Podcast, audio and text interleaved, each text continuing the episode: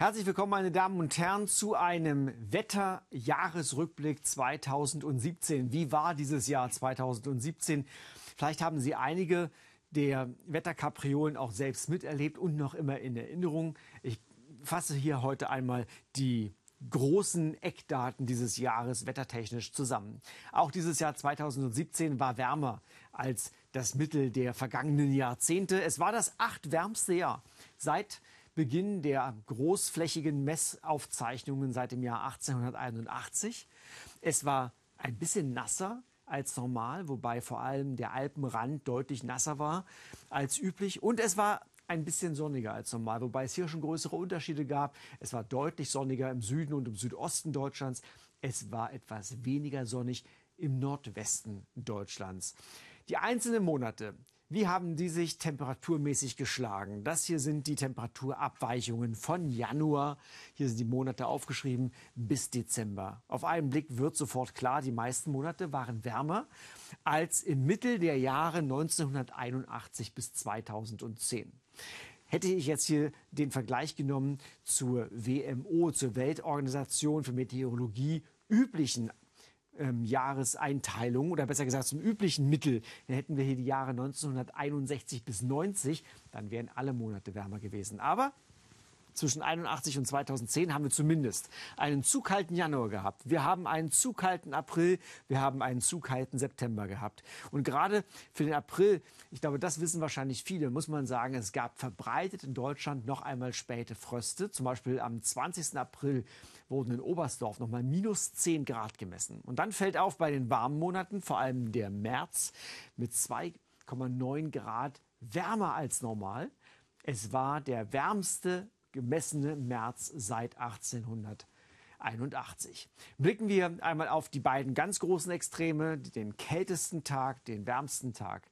Den kältesten Tag oder besser gesagt die kälteste Nacht erlebten wir am Morgen des 7. Januars. Minus 33 Grad in der Doline in Degerfeld oder bei Degerfeld auf der Schwäbischen Alb. Minus 31 Grad in Marienberg, Kühnheide im Erzgebirge minus 26 Grad gab es in Reit im Winkel. Und das Pendant dazu, der heißeste Tag.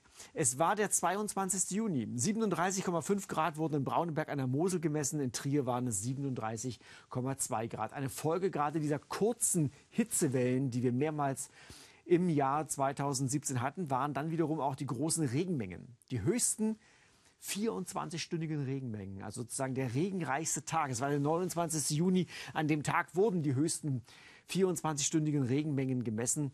Und zwar am meisten nördlich von Berlin in Oranienburg mit 253 Liter pro Quadratmeter.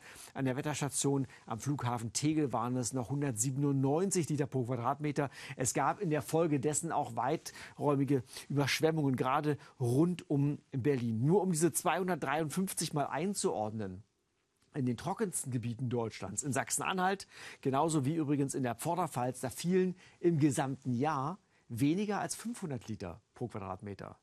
Die Hälfte davon kam in Oranienburg innerhalb von nur einem Tag herunter. Es gibt auch eine positive Nachricht, wie immer am Ende eines Jahres. Der Sonnengewinner, diesmal die Gemeinde Freiamt im Kreis Emmendingen im Schwarzwald mit mehr als 2230 Stunden Sonnenschein im Jahre 2017. Das waren die Wetterwerte aus Deutschland. Aber was machen eigentlich Wetterwerte weltweit? Das hier sind die globalen Temperaturabweichungen seit 1880 bis heute.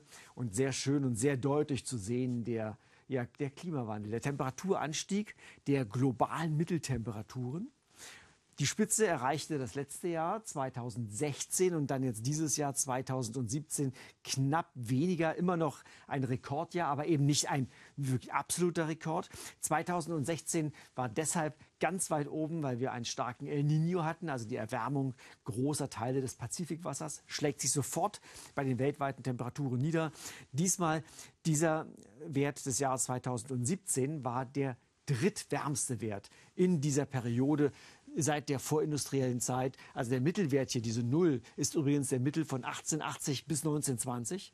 Und wir liegen jetzt bei Werten um etwa 1,2, 1,2, zwischen 1,1 und 1,3 Grad über diesem vorindustriellen Wert. Also 2017 reiht sich ganz weit vorne ein.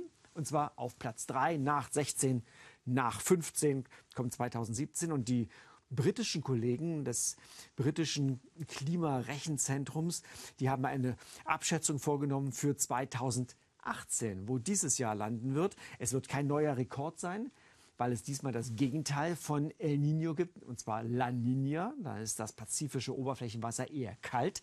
Und trotzdem wird sich 2018 hier zwischen einem und 1,2 Grad über dem vorindustriellen Wert einpendeln, also ebenfalls weit oben. Der Klimawandel ist deutlich messbar. In diesem Sinne viel Spaß und viele Überraschungen und viel Spaß beim Wetter im Jahre 2018.